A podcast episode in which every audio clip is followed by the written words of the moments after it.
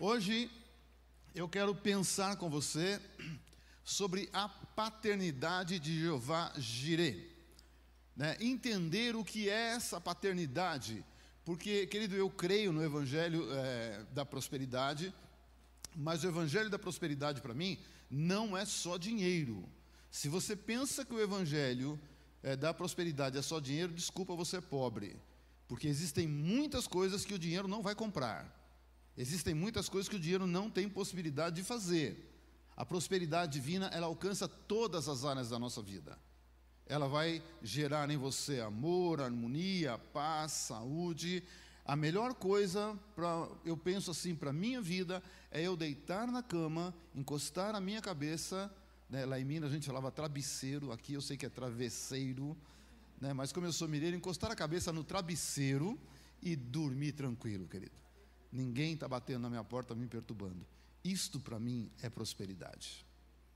Prosperidade para mim é ter a alegria de voltar para casa todos os dias, porque ali é o meu refúgio.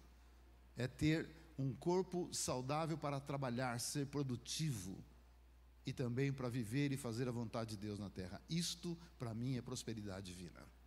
Amém? Creio nela, mas também tenho minhas resistências com algumas coisas que são pregadas por aí. Como eu disse para você, eu respeito, mas para mim a única coisa que eu creio 100% está aqui. Né? Agora, pensamentos, ideias e tal, aí são outras coisas.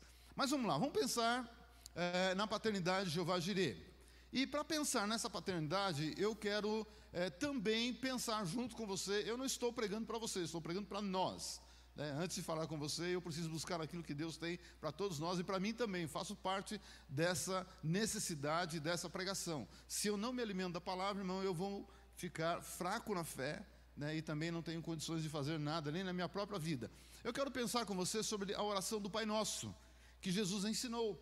Né? E essa oração ela, ela, é muito abrangente, embora muito pequena, mas ela abre um, um caminho de possibilidades imenso para nós e traz ensinos tão tremendos. Eu queria pensar com você primeiro Mateus 6, 9. Mateus 6, 9. Jesus aqui ele está nos ensinando a orar. Né? Ensina como é que eu devorar. Primeiro, eu devorar em nome dele porque é Ele que abre a porta das possibilidades. Foi Ele que, com a morte na cruz, rasgou o véu, né? rasgou o véu de cima para baixo, Ele abriu o caminho, não só para a minha salvação, mas para a minha comunicação, para a minha intimidade com o meu Pai. Então Ele abriu todos os caminhos, Ele é as possibilidades. Fora dele não há outra, não há salvação a não ser em Jesus Cristo. Não existe outro caminho. As pessoas dizem, ah, todos os caminhos levam a Deus. Engano, engano. Jesus diz, eu sou o caminho, a verdade e a vida. Ninguém vem ao Pai senão por mim. A minha religião não te salva. Você que está em casa nos dando o prazer de entrar aí, a sua religião não te salva. A minha não vai me salvar, não vai te salvar, porque a salvação não está numa religião, está numa pessoa, num Deus que é Rei dos Reis e Senhor dos Senhores. Só Ele veio de lá, só Ele sabe o caminho, só Ele é possível de nos salvar. E Ele nos ensina como orar. Né? Uma das coisas interessantes é assim, eu não preciso orar, sabe, aquela oração bonita e buscar palavras e tal. Não, não, não, não é esse o caminho da oração, né? Mas ele, ele coloca uma escala de prioridades na nossa oração. Eu acho isso tão importante, tão precioso, querido, mas tão precioso mesmo. E a escala de prioridade que ele coloca, é, em primeiro lugar, ele diz assim: ó, portanto, vós orareis assim. Ele diz: vós orareis assim. Ele está dando a direção da oração, está dando um caminho de uma oração correta. Primeiro lugar, sabe, Pai Nosso, reconhecer que Deus é grande, é poderoso, é forte, mas é um Pai cuidadoso e amoroso. Porque ele diz Pai Nosso, ele reconhece a autoridade paterna de Jeová, Rafá, Nissi, Jirê, de todos os nomes que você pode dar a Deus. Ele reconhece essa paternidade. Então ele diz: Pai nosso. E ele sabe onde Deus está. Ele sabe onde Deus mora. Então, a possibilidade de orar, de abrir o caminho, significa uma intimidade com Deus. Sabe, conhecer o seu Pai conhecer as esferas de atuação do seu pai, conhecer o desejo que ele tem para você. Ele diz: santificado seja o teu nome, não há outro nome além desse nome. Então Jesus conhece quem é o Pai, tem intimidade com o Pai. Então, querido irmão, o que, que produz uma intimidade? O que, que produz um conhecimento? É tempo, é comunhão, é estar junto, é pensar junto, tirar dúvidas. Isso produz intimidade. Né? Quem é casado aqui, você sabe, você passa tanto tempo, no nosso caso, junto com as nossas esposas, que às vezes a gente já conhece ela só de olhar, irmão. É ou não é? Você chega em casa, você olhou, irmão, quem diz o Claudio Duarte, você percebeu que a coisa não está boa, fuja da aparência do mal, já sai de perto, porque a coisa vai pegar. Né? Isso não é meu, não, isso é do Claudio Duarte. Né? Então, eu tem dia que eu chego em casa e ela está. Você está aqui? Cadê onde você está, mãe? Eu sei que ela está em algum canto aí. Aproveita agora, mas ela está aí no fundo, porque ela é pequena. Não, tem dia que eu chego em casa, é melhor ficar quieto. Eu não é oi e já vai procurar o teu canto. E fica quieto no teu canto. Não arrume encrenca para você, irmão. É ou não é verdade? Então, por quê? A gente está junto o tempo inteiro, irmão. Está junto, pensa junto, briga junto, se alegra junto, está ali. Então você já conhece. Intimidade com Deus é a mesma coisa. Mas como que eu posso conhecer a Deus? Conversa com Ele. Conversa. Começa a sentir a presença dEle. Sabe, e quando você for orar, não, não faça um monólogo, só você fala, só você pede. Você, você descarrega um caminhão de melancia em cima de Deus. E você acha que ele é obrigado a carregar suas melancias? Não, querido, isso não produz intimidade. Porque Deus não trabalha em cima das nossas necessidades. Deus trabalha em cima da palavra dele. Então aqui Jesus está nos ensinando o caminho. Eu preciso conhecê-lo. Eu preciso saber que ele está num lugar que é só dele. E não estou falando um lugar geográfico, não. É, é, um lugar em todos os lugares que você imagina. É só dele. A posição é só dele. Então aqui, esse é o primeiro passo para uma oração ser bem frutífera, frutífera na nossa vida. Esse é o primeiro passo. Saber com quem eu converso. Saber quem ele é. Saber que mesmo eu sendo pai, um pai totalmente cheio de deficiências, limitado. Eu, eu sei dar boas coisas, eu desejo dar boas coisas para o meu filho, para minhas filhas. Imagina ele, que não tem defeito, que é bom, que é poderoso. Então, querido, eu preciso aprender a orar assim, ter intimidade. Eu brinco muito, faz tempo que eu não falo da oração do Zé aqui na igreja, mas intimidade com Deus, querido irmão, não vai de uma cultura, de um conhecimento elevado. É, sabe, intimidade com Deus vai de um coração simples de um coração singelo, de um coração que sabe, sabe o que é ser humilde. A oração do Zé é assim, irmão. Tinha um rapaz numa igreja, né? é uma historinha, não é verdade, não. Hein? Tinha uma igreja lá e tinha um rapaz muito simples, caipira da roça. E, quando ele ia orar, o pastor pediu para ele orar uma vez, ele ficou todo envergonhado, quietinho, e foi lá para o cantinho. E aí, pastor, ora, ora. Ele falou: Jesus, é o Zé. Jesus, é o Zé. Jesus é o Zé. O pastor falou, puxa vida, mas a simplicidade dele, né? E a oração dele era essa. Jesus é o Zé. Tipo assim, o senhor me conhece. O senhor sabe quem eu sou. O senhor sabe das minhas necessidades. O senhor sabe das minhas alegrias, da minha tristeza. É o Zé. É o simples Zé. Aí um dia a igreja resolveu fazer um piquenique, um passeio, alugou o ônibus e todo mundo ônibus, aquela alegria. Imagina a igreja lá do interior, eu falo disso porque eu sou caipira, aquela igreja e arrumou um dia de festa, um lugar para todo mundo ir. Né? Não precisa de piscina, é um lago só para a gente nadar, não importa se a água barrenta, vamos nadar. E aquela festa, né? todo mundo junto, leva o, franguinho assado e vamos embora, vamos comer, leva o guaranazinho. E estamos lá, mão no caminho, o motorista perde o controle do ônibus. E o ônibus balança para cá, balança para lá, e aquela gritaria dentro do ônibus, e todo mundo apavorado, gritando, gritando, gritando. E, e o Zé quietinho, quietinho, sentadinho lá. E aí daqui a pouco o motorista firmou o ônibus. Aí todo mundo correu para cima do Zé, ô Zé, todo mundo desesperado, desesperado aqui dentro do ônibus, a gente quase morrendo aqui, você quietinho. Agora era hora de você orar, de você gritar, clamar. Ele falou, eu estava quietinho, porque eu estava ouvindo uma voz assim, Zé, É Jesus. Zé, é Jesus.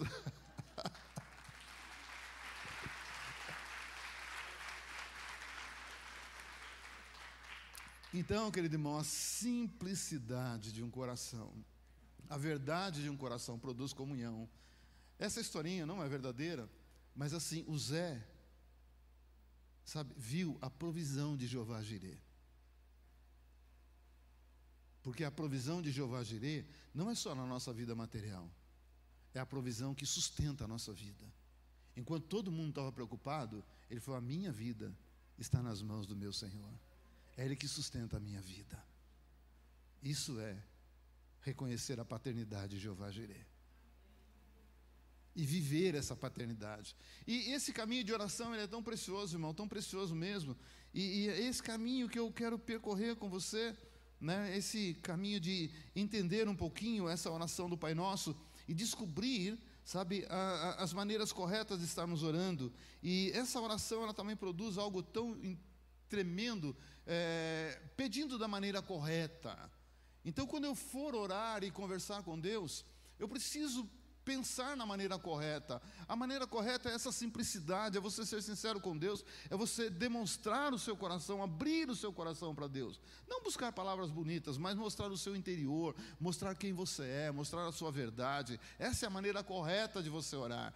E o primeiro pedido de Jesus, né, primeiro pedido que Jesus fez a Deus. Foi muito interessante. Eu estou dizendo a você, a oração do Pai Nosso nos dá um caminho. Primeira coisa é reconhecer quem é Deus. Ele sabia quem era. O Zé também sabia quem era. Minha vida está na mão dele.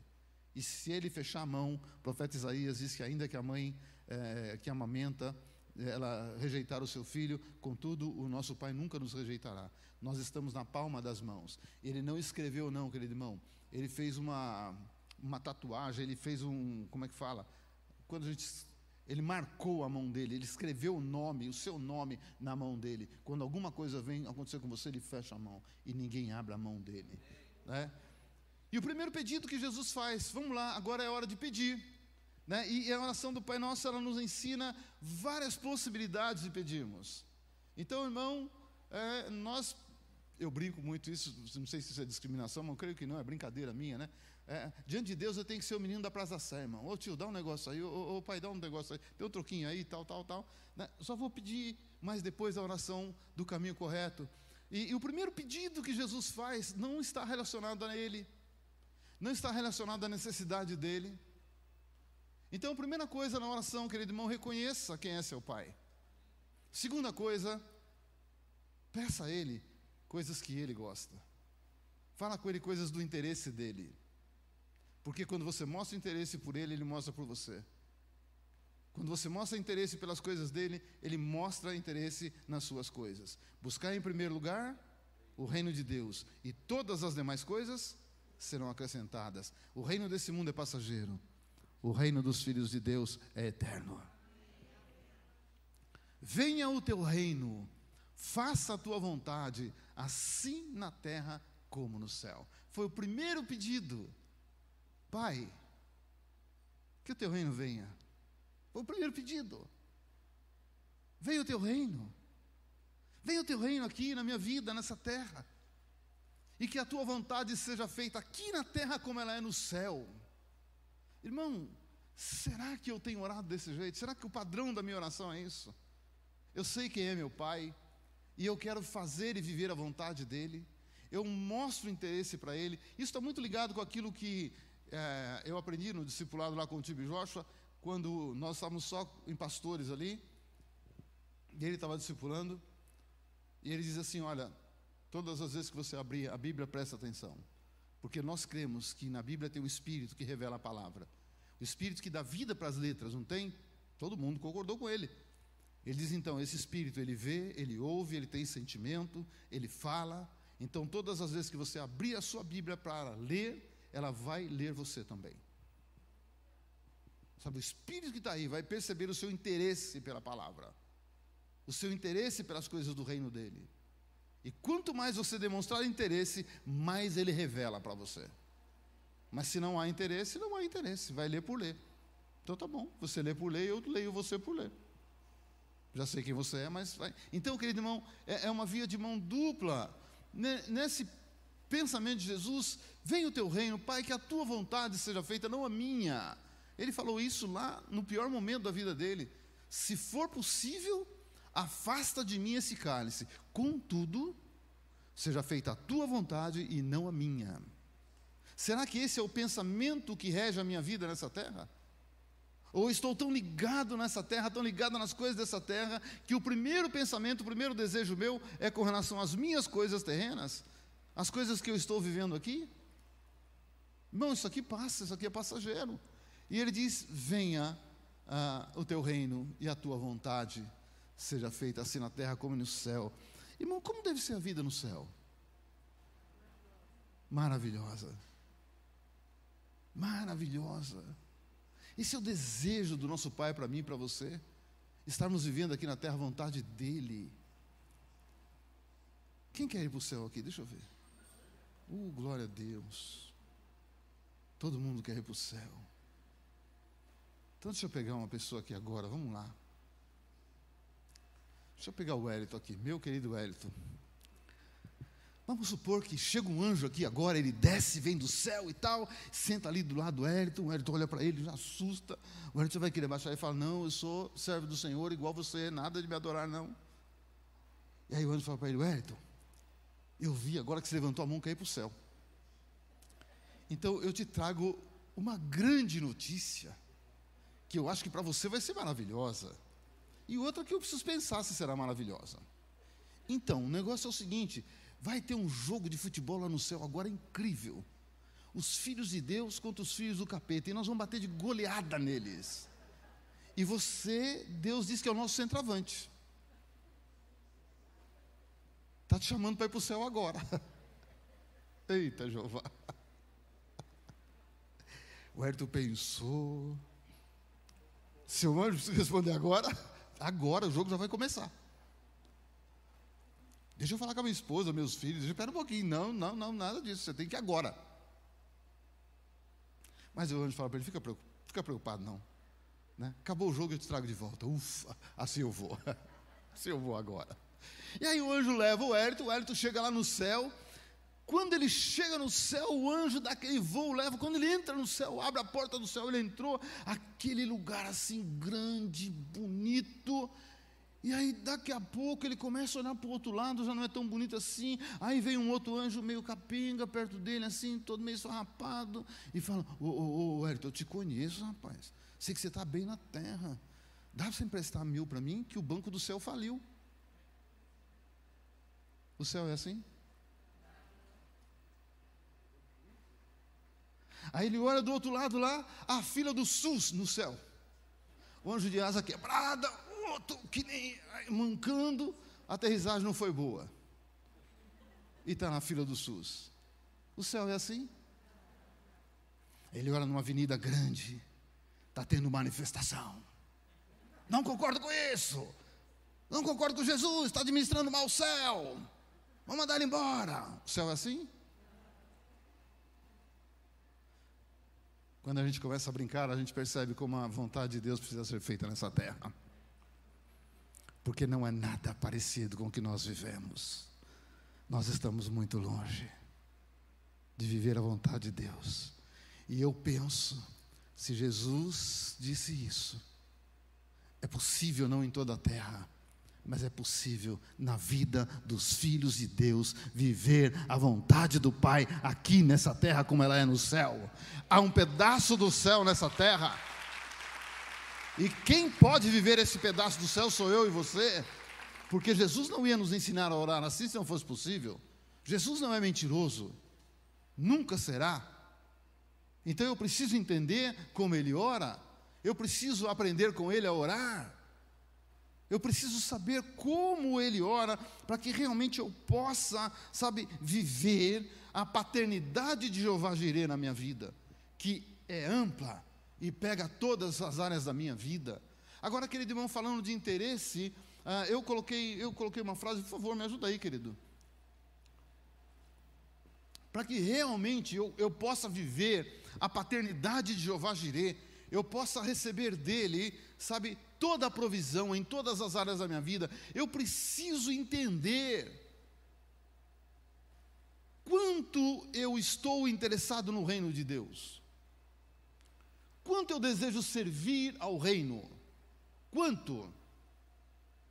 Qual é a minha disposição? Qual é o meu interesse para o reino de Deus? Ou será, querido irmão, que eu estou muito interessado em construir o meu pequeno reino nessa terra? Porque se Deus é Jeová Jireh, Ele me supre em todas as áreas, eu preciso estar interessado no reino dEle. Ou eu acho que Ele é meu empregado. Ou eu acho que Ele está pronto ali, eu faço assim, Ele já... Ou, ou o que, você quer? O que o senhor deseja? Opa, não inverta os papéis. Senhor é Ele, não eu. Senhor é Ele, não você. Deus é Ele, não eu e não você. Então, qual é o meu desejo em servir ao reino e fazendo a vontade do Pai? Querido irmão, continua me amando, mas será que nós não estamos vivendo numa geração cheia de mimimi, cheia de desejos? Ai, o louvor não me agradou. Quem disse que o louvor é para você, irmão? O louvor é para Deus. Quer um louvor melhor? Canta melhor você. Dá você o melhor louvor para Deus. Porque o louvor é para Ele. Ah, pintou a igreja de preto, não gostei. Nós estamos buscando fazer o melhor, irmão. E o nosso desejo é apresentar a Deus, sabe, o melhor dentro das nossas possibilidades e capacidades. Tudo tem um porquê aqui, irmão. Hoje nós estamos na internet. E segundo o pessoal entendido aí, de, de imagem e tal, essa é a estrutura. É, mas preto é do capeta. Quem disse para você que preto é do capeta, irmão? Mania do povo igrejeiro dar as coisas para o diabo, irmão. Os nossos irmãos do passado deram a televisão para o diabo. Não, não pode, isso é do diabo. Agora a igreja quer entrar lá, tem que pagar caro. Porque nós demos para eles. O diabo levou só um terço dos anos, levou mais nada. Mas a gente está dando tudo para ele. Não, isso é do cão, isso é do capeta, isso é do diabo. Então, para, irmão, para. O que ele tinha que levar, ele já levou. E agora quer levar o povo. Então não entra na dele, não. Qual o meu relacionamento com a minha igreja local? Servir ou ser servido? Ah, mas igreja? É, irmão, a única instituição que Jesus deixou foi a igreja, sabia? Todas as demais coisas têm que estar debaixo da igreja. É, mas a igreja é chato. E você, não é chato? Você é 10. Não, vou buscar a igreja perfeita. Não vai para lá que você vai estragar a igreja. Irmão, a igreja não é o melhor lugar para estar, não, irmão. Já falei mil vezes para você. Esse livro aqui me aperta, irmão. Você acha que eu gosto de tudo aqui? Não. Porque esse livro me põe no canto da parede muitas vezes. Você não pode fazer. Mata o seu eu. Nega-se a si mesmo. A coisa mais difícil é negar a si mesmo. Mas se eu quero realmente, se eu estou interessado no reino de Deus, se eu quero viver a vontade dEle, eu tenho que pensar que a vontade de Deus vai na contramão desse mundo vai na contramão das coisas que o mundo me oferece. Garanto para você que onde você trabalha, na maioria do tempo, não é o melhor lugar para você estar, mas você está. Oi? É ou não é? Às vezes você tem um chefe, irmão, que aquilo é uma peste, uma praga. É? estressado. Agora foi direto. Nunca fiz isso, mas ele cutucou. mas irmão, sabe, o nosso ideal não está aqui. O nosso ideal é na glória com Jesus. Aqui é o que nós podemos, é o que tem para hoje. Então é o que eu preciso entender, irmão. Nós estamos vivendo uma geração de me dá, me dá, me dá, me dá, me dá, me dá. Que isso, irmão? O camarada vai procurar emprego, ele, ele nem, nem, nem começa a trabalhar. Qual o salário? Quais os benefícios? Quando, é, quando é as férias? Espera um pouquinho, você nem sabe trabalhar ainda, já quer saber, já quer entrar de férias. Então, há uma coisa nessa geração que a gente precisa pensar. Sabe? E é assim na igreja também, irmão. Será que eu venho na igreja sabe, para receber e para dar também? Ou será que eu só quero receber? Olha, no livro de Tiago tem uma, um versículo, né, muito que eu gostei muito. A Bíblia diz assim: não tem porque não pede, e quando pede, pede mal. A gente nem sabe pedir, por isso que Jesus ensinou a orar, por isso que eu estou compartilhando com você esse tempo. E o livro de Tiago ele expressa bem isso aí. Ele diz: Pedis e não recebeis. Pedis e não recebeis. É uma afirmação. Sabe? Pedis e não recebeis. Porque pedis mal, para esbanjardes em vossos prazeres. Irmão, tem pedido que Deus nunca vai nem responder, porque não vale a pena. Não vale a pena. Eu já, já vi pessoas, eu tive que conversar com pessoas que, o, o, sabe, a irmãzinha, abençoada de Deus, estava orando para outra irmãzinha morrer porque ela queria casar com o marido da outra. Não. Que falta de noção. E no fundo crê que Deus vai responder a oração dela. Você entendeu? Então eu preciso entender como funciona o reino, como funcionam os princípios de Deus, os mandamentos de Deus, as leis de Deus. Quando a minha oração está de acordo com a vontade de Deus, Ele faz, Ele responde, Ele dá. Quando não está, irmão, não tem como. Não tem como. Então eu preciso saber como orar, como eu devo estar diante de Deus pedindo em oração. Você quer ver, querido irmão? Vamos lá no Salmo 34. Está tudo bem aí, irmão? Você está comigo ou não? Posso continuar mais um pouco? Olha aqui, esse salmo quem escreveu foi Davi, no momento difícil da vida dele. No momento que ele estava vivendo aí, ele estava se fingindo de louco, para fugir da mão de um sacerdote do Abimeleque. Porque Abimeleque estava trabalhando para Saul e Saul estava querendo catar ele. Então ele se finge de louco. Ele vai lá, mas ele se finge de louco. Mas depois, quando você vai no versículo 4, muda o tempo, né, aquilo que nós aprendemos. Quem tem Bíblia de papel ainda, versículo 1 aqui começa com a, a, letra maiúscula e em negrito. No versículo 4 também, 2, 3 não. Então quando acontece isso é porque mudou o tempo. Ele escreveu o versículo 1, 2, 3 um tempo, 4 em diante ele escreve no outro tempo, tá? mas eu vou me ater aqui. Bendirei ao Senhor em todo o tempo, o seu louvor estará sempre nos meus lábios. Gloriar-se-á no Senhor a minha alma, uh, os humildes ouvirão e se alegrarão. Irmão, aqui Davi chegou a uma conclusão: se eu quero ter as minhas orações respondidas, se eu quero viver a plenitude da provisão de Jeová Jireh, eu vou o que em todo tempo estar louvando a Deus. Não é só chegar na igreja, uh, aleluia, agora aleluia. Aí eu até danço. Eu conheço o ritmo, né? E penso que estou louvando, mas aí não estou louvando. Porque você está com a mãozinha levantada, balançando, e a boca cantando, abrindo a boca falando, mas o pensamento está assim, né? Eita, aquela pia cheia de louça para lavar.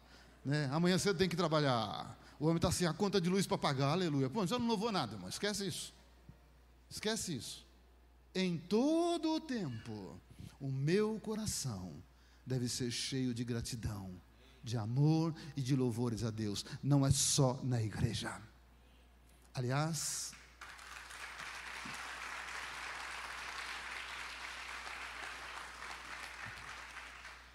Aliás, domingo passado, né, hoje nós estamos de fato encerrando a nossa festa dos tabernáculos, oitavo dia. Né? Eu andei postando algumas coisas, tanto no Facebook como no Instagram, falando de um coração grato, falando de uma alegria. Não sei quantos viram, eu sei que muitas pessoas curtiram. Mas para quê, irmão? Para lembrar. Para me lembrar e te lembrar. Nós estamos numa semana de gratidão e de louvor e amor a Deus, de alegria. De alegria. E é por isso que eu estou encerrando com essa palavra, irmão. Sabe, em todo o tempo, se eu quero viver essa plenitude de Jeová Jireh, eu preciso aprender a amar o meu Deus. Sabe, em todo o tempo, em todos os lugares, em todas as situações, eu tenho que fazer isso, não, não, não só no momento, sabe, querido irmão, é, da dificuldade, da luta, não. Tá? Versículo 3, e ele diz assim: engrandecerei o, Senhor, engrandecei o Senhor comigo, e todos a uma lhe exaltemos o seu nome. Ele está alegre, louvando a Deus, e ele convida todo mundo: vem comigo. Ele não é aquele crente carrancudo, aquele crente azedo, que tudo está ruim, sabe? Não, não. É, mas estou vivendo um momento difícil. Irmão, todos nós passamos. Existem momentos que são difíceis, outros são mais fáceis. Existe um momento de chorar, existe um momento de alegria. Mas nem por isso vai tirar a minha tristeza, a minha alegria com o meu Senhor. Não deve tirar o meu louvor. Não deve. Está difícil, louve a Deus, irmão. Está fácil, louve a Deus. É assim que a gente tem que viver para aprender que a provisão vem de Jeová Jireh. Tá? Versículo 9, só para encerrar essa parte aqui. Temei ao Senhor, vós os seus santos, pois nada, olha a conclusão que ele chega, nada falta aos que o temem, nada falta. E aqui eu estou entrando na esfera de Jeová Jireh, de atuação de Jeová Jireh, nada falta. Se o meu coração é alegre, se o meu coração é grato a Deus, nada vai me faltar. Ele vai me suprir. Talvez não no tempo que eu desejo, talvez não da forma que eu desejo, mas que Ele vai suprir, Ele vai suprir. Amém? Vamos lá, vamos entrar agora na segunda coisa, né, no segundo pedido de Jesus. Irmão, meu tempo já está indo embora. Mateus 6, 11. Aqui nós vamos entrar no segundo pedido que Jesus faz a Deus. Ele diz assim: O pão nosso de cada dia nos dai, dá-nos hoje. O pão nosso de cada dia dá-nos hoje. Esse é o segundo pedido que ele faz. E é interessante esse segundo pedido. Você vai falar, entrou na esfera material, isso. Entrou na esfera que supre a nossa existência aqui na terra, exatamente isso, irmão. Agora, esse é o segundo pedido, não foi o primeiro. Tá? O segundo pedido. Agora, deixa eu te perguntar uma coisa. De quem é o pão? De quem é o pão? Hã? De quem é o pão?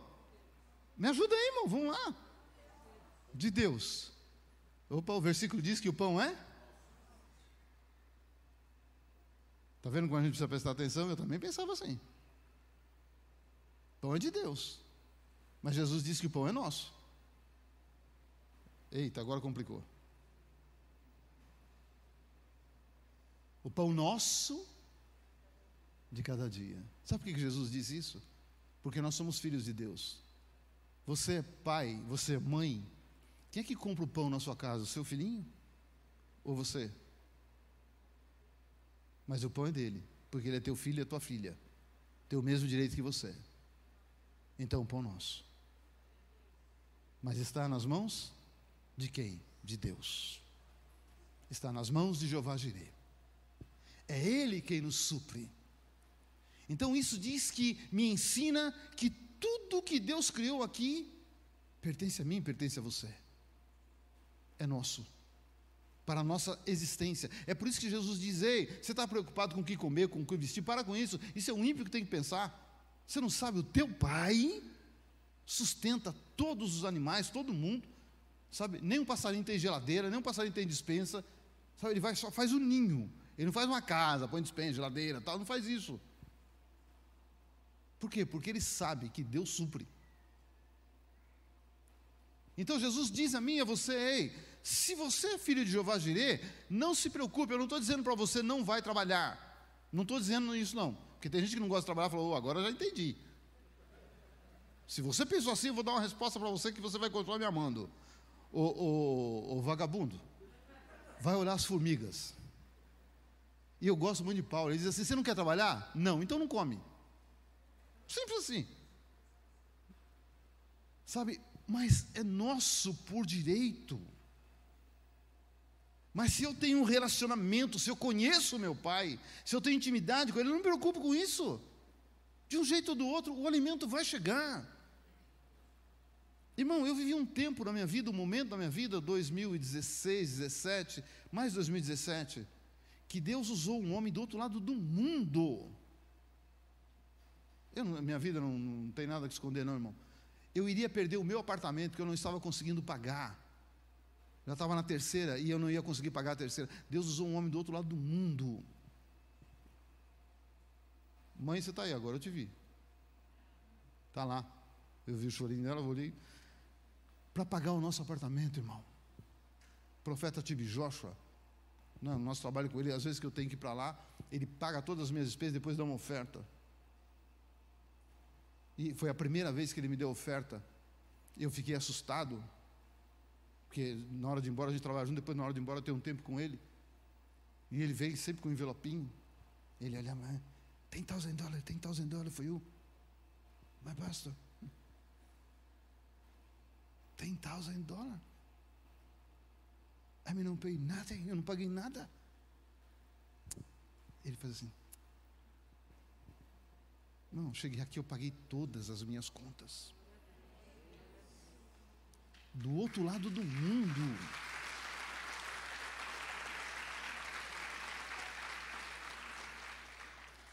Então eu vou duvidar de Deus, irmão.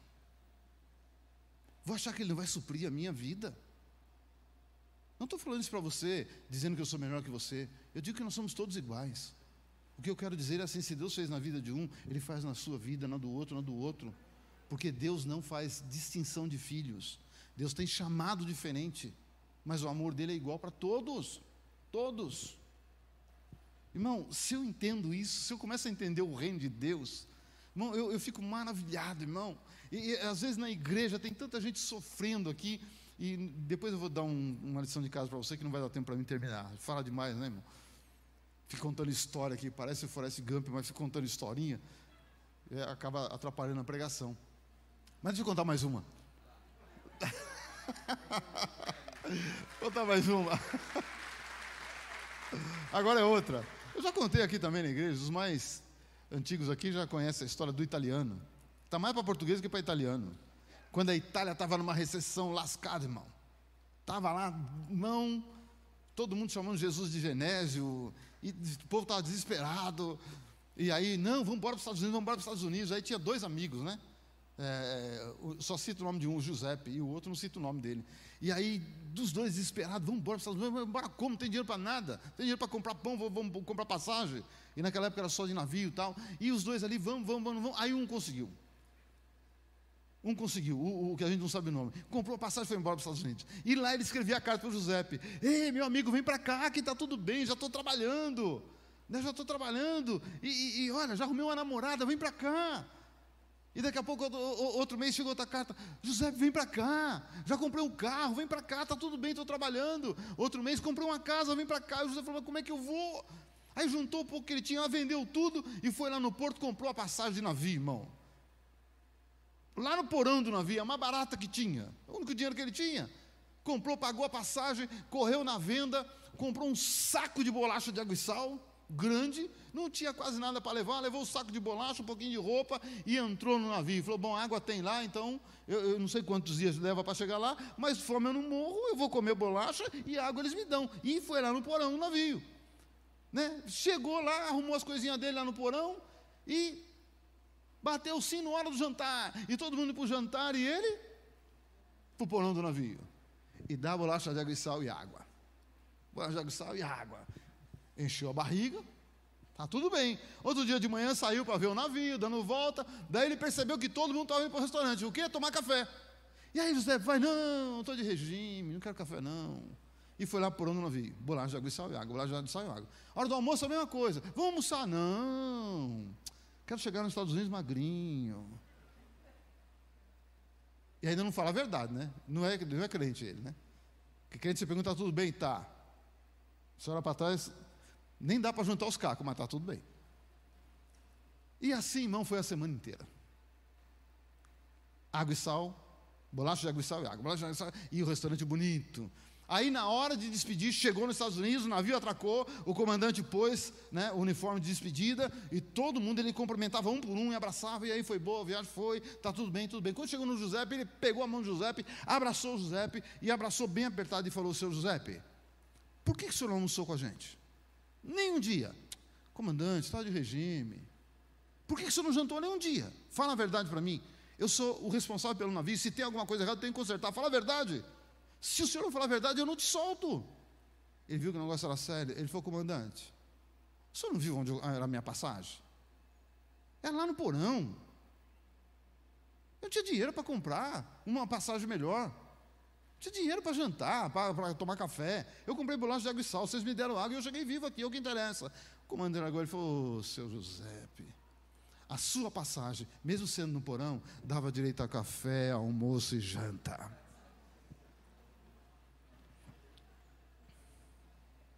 O que, que essa historinha tem a ver comigo, com você? Tem muito crente dentro das igrejas, passando a vida comendo bolacha de água e sal e achando que o único direito que ele tem é salvação. Você tem direito a uma vida abundante.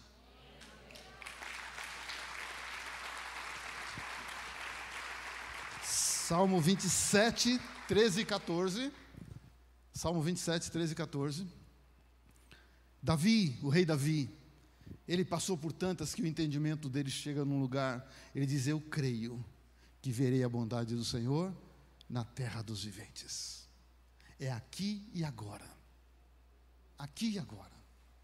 E ele diz assim: acredita, espera pelo Senhor, tem bom ânimo, fortifique o teu coração, espera, pois, pelo Senhor. Só até aí, querido, tinha mais coisas, mas como essa pregação vai ser em duas partes, né, eu queria terminar essa hoje. Mas não deu. Mas o que eu quero dizer a você, querido irmão? Olha, me deram mais tempo, aleluia. Cadê o Ale? Você proibiu ele? Queridos, o que eu quero dizer, quem gosta de anotar, anota para mim Deuteronômio 8, de 11 a 18, e leia em casa esse texto. Deuteronômio 8, de 11 a 18. Coloca no telão para mim, Ricardinho, por favor. Só esse, ali, ó. É do capítulo 8, do versículo 11 ao versículo 18. Nós não leremos agora porque não vai dar tempo porque eu quero orar com você, irmão. Querido, o que eu quero dizer a mim e a você é que o Senhor tem coisas maravilhosas para a nossa vida. Ele nos salvou, Ele nos ama e Ele tem o melhor dele para mim e para você, aqui nessa terra também. Mas eu preciso reconhecer para poder viver a paternidade de Jeová Jireh. Reconhecer a extensão desse Jeová Jireh. E saber que a extensão desse Jeová Jireh é muito mais do que dinheiro, muito mais do que bens materiais ela é abrangente, ela pega todas as áreas da minha vida. Esse é o verdadeiro Jeová Jireh. Esse é o nosso Pai. Que muitas vezes vai se manifestar de muitas maneiras. Para um seu filho e uma sua filha. Não quero que eu e nem você possamos passar uma vida aqui, como a parábola do filho pródigo ensina. Não como o filho pródigo que foi embora, não só como ele, mas como aquele que ficou e nunca usufruiu das coisas do Pai. Nunca. Nenhum dos dois entenderam a paternidade. Nenhum dos dois conhecia o verdadeiro pai. Um gastou tudo e queria voltar como empregado. Filha, filho, jamais será um empregado. O outro estava e nunca aproveitou.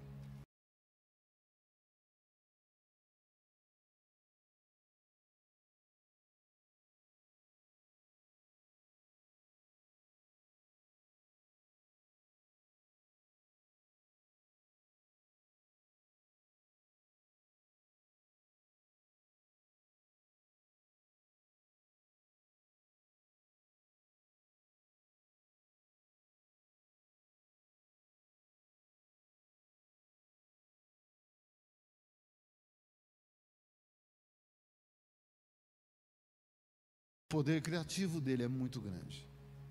Então esse desejo vai ser mantido na minha vida e na sua vida a eternidade toda, para descobrir a maravilha desse Deus.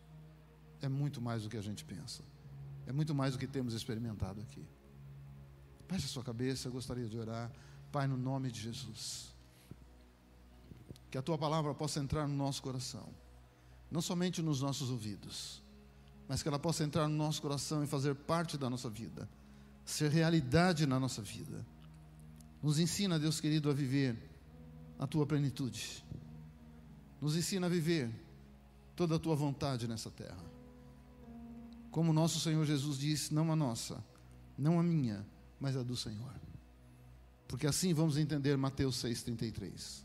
Buscar em primeiro lugar o reino de Deus e a sua justiça, e todas as coisas serão acrescentadas. Pai, muitas vezes nos preocupamos tanto com as demais coisas. Esquecemos o principal, o reino e a justiça.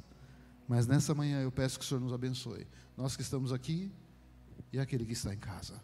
Que o Senhor nos abençoe com o entendimento da tua palavra. No nome de Jesus. Amém. Essa semana será uma semana muito abençoada na sua vida. Não estou sendo um profeta, sabe, uma nuvem sem chuva na sua vida porque domingo que vem estarei aqui novamente. Então eu quero que você viva o melhor de Deus nessa semana. Você que passou uma semana, coração alegre, no meio de um momento triste.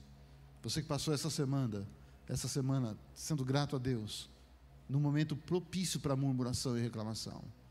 Essa semana Deus vai te recompensar. Deus vai te abençoar. Que Deus te abençoe ricamente. Amém.